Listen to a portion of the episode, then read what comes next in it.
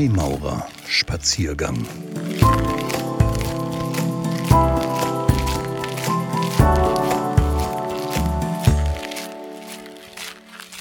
Der Geist, aus dem wir handeln. Es ist uns allen schmerzlich bewusst, dass zur Weltwirklichkeit auch all die Schrecklichkeiten gehören, die Hass und Gewalt mit sich bringen, die uns schockieren, Trauer und Angst, Ohnmacht und Wut erzeugen. Das Szenario fördert uns medial und mental. Geht das zu Lasten einer philanthropischen, lebensbejahenden, freiheitlich toleranten Geisteshaltung? Ein Spaziergang mit Jens Oberheide. Das Thema ist alt, denn wir hätten ja keine Vorstellung davon, was gut ist, wenn uns nicht immer wieder das Böse so nahe käme. Möglicherweise haben unsere Altvorderen sinngemäß Gott sei Dank gedacht, wenn nach bedrohlicher Dunkelheit die Sonne aufging. So verehrten sie auf ganz natürliche Weise das Licht und verknüpften es mit Sinn. Wo wären sie mit ihrer Verehrung geblieben, wenn es durchgehend hell und freundlich gewesen wäre? Wie hätten sie ihre Ängste in den Griff bekommen, wenn es immer dunkel und bedrohlich geblieben wäre? So entstand die Zuversicht, dass die Sonne immer wieder aufgeht und, im übertragenen Sinn, das Licht der Weisheit, der Wahrheit und Gerechtigkeit das Dunkel der Gefahr überwindet. Ist uns diese alte Zuversicht abhanden gekommen? Ist sie zu simpel für zivilisierte, aufgeklärte Menschen? Wir könnten archaische Symbolwelten übersetzen, aber wir heutigen brauchen für zeitgemäße Adaptionen unendlich viel mehr Worte und ausgiebig kontroverse Diskurse, wissenschaftliche und medientechnische Absicherung. Solchen Üblichkeiten zum Trotz will ich noch einige Male eintauchen in die archaischen Welten mit ihrer symbolischen Vielfalt. Da ist etwa der Begriff Arche. Er kommt aus dem lateinischen arca und bezeichnet zunächst ganz schlicht einen schwimmfähigen Kasten. Auch das lateinische Wort scrinium, Schrein, meint einen Kasten oder eine Kiste. Menschenwerk also. Erst der Schreiner, der Tischler, könnte daraus eine kultische Behausung machen. Mit einem Schrein bauen die Menschen in asiatischen Kulturen auch heute noch den Sitz göttlicher Wesen.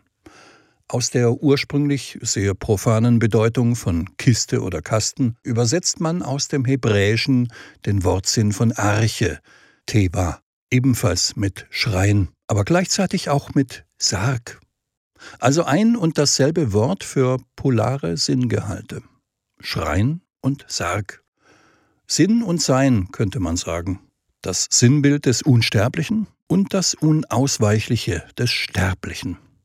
Sterben ist unausweichlich. Und weil wir sterben müssen, wollen wir leben. Und weil wir leben wollen, entwickeln wir Widerstandskräfte gegen alles, was Leben bedroht und Werte bedrängt. Sinnvoll wollen wir leben. Ob wir nun einen Schrein tischlern und uns Götter hineindenken oder ob wir eine Arche zimmern und Kreaturen retten. Auch das biblische Buch Genesis beschreibt das Zusammenspiel des Göttlichen mit dem Menschlichen. Dort geht es bei der Arche des Patriarchen Noah um einen göttlichen Plan und um menschliche Handwerkskunst. Die Kulturphilosophie sieht Noahs Arche deswegen gern allegorisch als Symbol für Kultur, weil das Menschenwissen und der Gedanke des kreatürlichen Miteinanders über die Sintflut gerettet wurde. Die Arche, vom Menschen Noah konstruiert, war also stärker als die Naturgewalten. Das griechische Wort Arche bedeutet so viel wie Anfang, Urgrund, Prinzip. Aus dem griechischen Wortsinn Arche wäre die Architektur die archaische Kunst, die Anfangskunst, man findet ihre Spur dort, wo der Mensch begann, sein Dasein und So-Sein auszugestalten. Vereinfacht, wer eine Arche bauen kann, der kann auch eine Hütte bauen. Die Bauhütte ist ein symbolisch deutbarer, sozialer und technischer Entwicklungsschritt menschlicher Kreativität.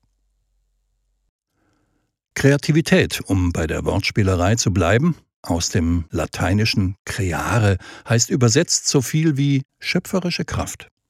Als sich der Mensch seiner schöpferischen Kraft bewusst wurde, war er Baumeister einer neuen Welt. Er baute und dachte selbstbewusst und er machte die Erfahrung, dass er das konnte. Und was er geschaffen hatte, das wollte er auch bewahren. Deswegen war sein Bauen und Denken immer zukunftsgerichtet. Man baut nicht für heute, damit es morgen zerstört wird.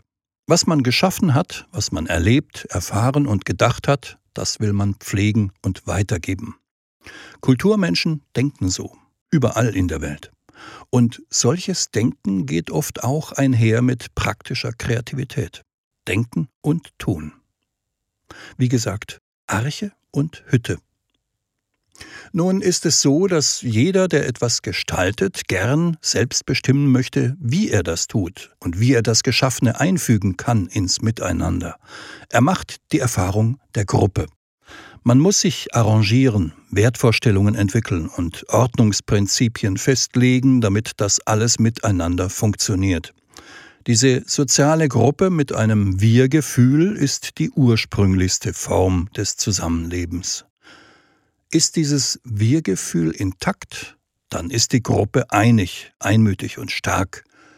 Als Schutzbund, als Interessengemeinschaft und, wenn man Glück hat, als eine sich gegenseitig bereichernde und sich gegenseitig tolerierende Wertegemeinschaft. Miteinander leben, miteinander wirken und das Beste daraus machen. So einfach wäre das eigentlich.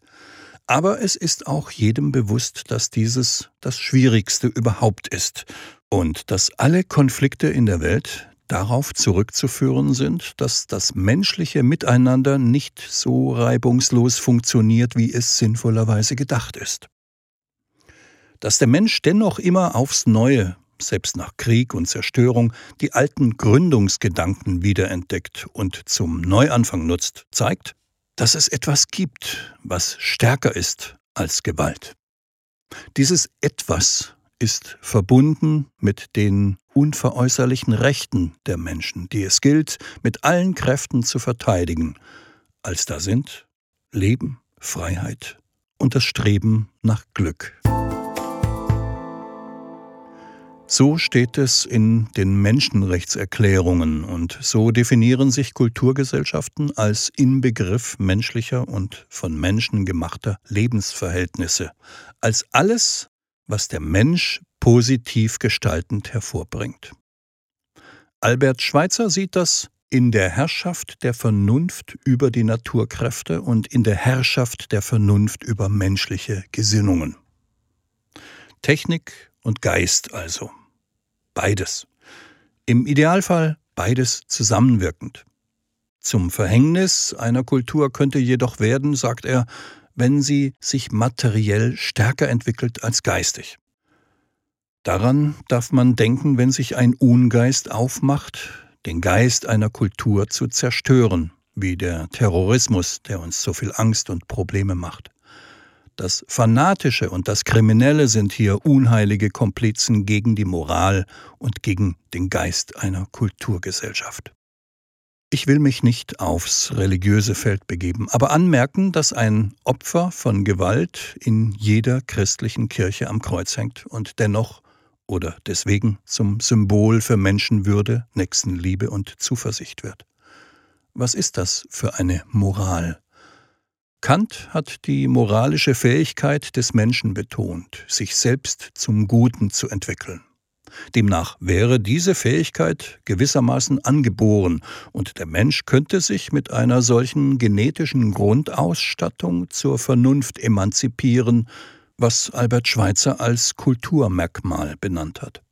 Vernunft ist unerlässlich für die Stärke einer Kultur. Der Evolutionsbiologe Mark Hauser behauptet, jeder Mensch würde gewissermaßen mit einem Moralinstinkt geboren. Der Philosoph Richard David Precht greift diese Behauptung auf, gibt aber zu bedenken, dass eine Art genetischen Zusammenspiels erforderlich sei, um moralische Standpunkte zu finden und moralische Entscheidungen zu treffen. Und außerdem können einzelne Menschen und auch Kulturen als Ganzes auf die genetischen Anlagen des heranwachsenden Menschen einwirken. Moral ist bei aller Veranlagung demzufolge immer auch eine Frage der Erziehung. Aber immerhin gibt es sozusagen von Haus aus viele Gleichgesinnte, ebenfalls zum Guten veranlagte und zum Guten erzogene Verbündete. So denken wir uns die Kulturgemeinschaft, in der wir leben. Das sind freilich oft nur schweigende Mehrheiten. Laut sind zurzeit nur die, die Kultur zerreden und jene, die kulturelle Werte aufs Spiel setzen. Von Plato, dem Mitbegründer der abendländischen Philosophie, stammt der mutige Satz Kultur ist der Sieg der Überzeugung über die Gewalt. Ein Denker unserer Zeit, Frieder Lauxmann, greift das auf. Gegen den Ungeist, wie auch immer er erkennbar wird, kann man nur mit geistigen Waffen vorgehen. Man kann ihn überwinden, wenn man ihm geistig überlegen ist. Und dann sagt er etwas Entscheidendes. Nicht der selbstmörderische Gewaltakt ändert die Welt, sondern die liebevolle Hingabe an sie.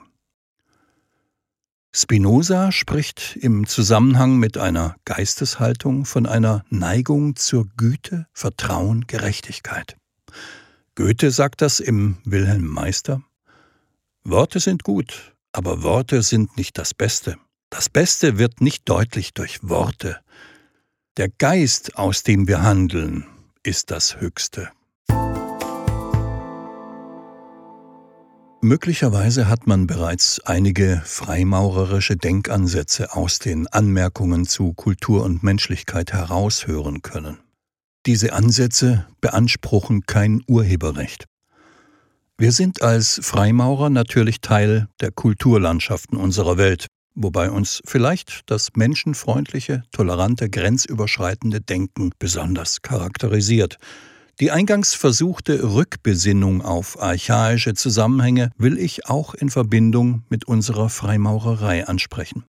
Freimaurerei ist die Idee des sinnvollen Bauens und Gestaltens von Zeit und Raum. Das steht im übertragenen Sinn für das selbstbestimmte Ausgestalten von Lebensraum und Umwelt. Global gedacht ist das ein Gedanke, der alle einschließt und anspricht, so als wäre die ganze Welt eigentlich nichts anderes als ein kreativer Gestaltungsraum für alle Menschen. Wir alle brauchen eine gemeinsame Verantwortungsethik. Freimaurerei ist nicht mehr und nicht weniger als ein Lebensstil. Altruistisch, philanthropisch und kosmopolitisch. Unser Sinnangebot ist die zweckfreie Menschlichkeit, bei der es allein um den Menschen und seine Würde geht. Die Sinnentfremdung um uns herum erleben wir immer wieder schmerzlich. Resignation wäre jedoch die schwächste Antwort. Wir sagen, Menschlichkeit, Toleranz, friedliches Miteinander und Füreinander sind machbare Forderungen die im Kleinen beginnen und sich im Großen fortsetzen lassen. Und ganz sicher ist das anzustrebende bessere Miteinander für eine bessere Welt der wichtigste Lösungsansatz für die Probleme der Welt. Man muss das nur immer wieder unentmutigt versuchen. Unsere freimaurerischen Vorväter haben uns vor 300 Jahren auf ein nicht näher definiertes Sittengesetz verpflichtet. Sie sagten das Sittengesetz, so als meinten sie eine Ethik für eine Welt. Sie sprachen von etwas, das im Einklang mit allen Religionen steht und innerhalb aller Moralgesetze aller Kulturkreise verstanden werden könnte. Das waren natürlich Idealvorstellungen, entwickelt zunächst aus abendländischem Kulturverständnis, ausgesprochen vor dem Hintergrund der Aufklärung und gedacht im Konjunktiv. Es müsste eigentlich ein Konsens gefunden werden über alle Kulturen, Religionen und Nationen hinweg. Man müsste sich eigentlich auf gemeinsame Werte verständigen können, etwa auf ein gemeinsames ethisches Fundament. Es müsste eigentlich für alle gelten, was die freimaurerischen Vorväter in dem Fanal Freiheit, Gleichheit, Brüderlichkeit als Grundforderung gedacht haben. Die sind dann tatsächlich 1948 in die UN-Charta der Menschenrechte aufgenommen, wo es heißt, alle Menschen sind frei und gleich an Würde und Rechten geboren. Sie sind mit Vernunft und Gewissen begabt und sollten einander im Geiste der Brüderlichkeit begegnen. Wir alle spüren schmerzlich, dass diese idealistische Forderung sich gegen eine unruhige Welt voller Krisen, Kriege, Gewalt und Angst behaupten muss. Richard von Weizsäcker sagte es treffend. Am Ideal gemessen versagt die Wirklichkeit. Aber was wäre das für eine traurige Wirklichkeit, wenn sie aufhören würde, sich am Ideal zu orientieren?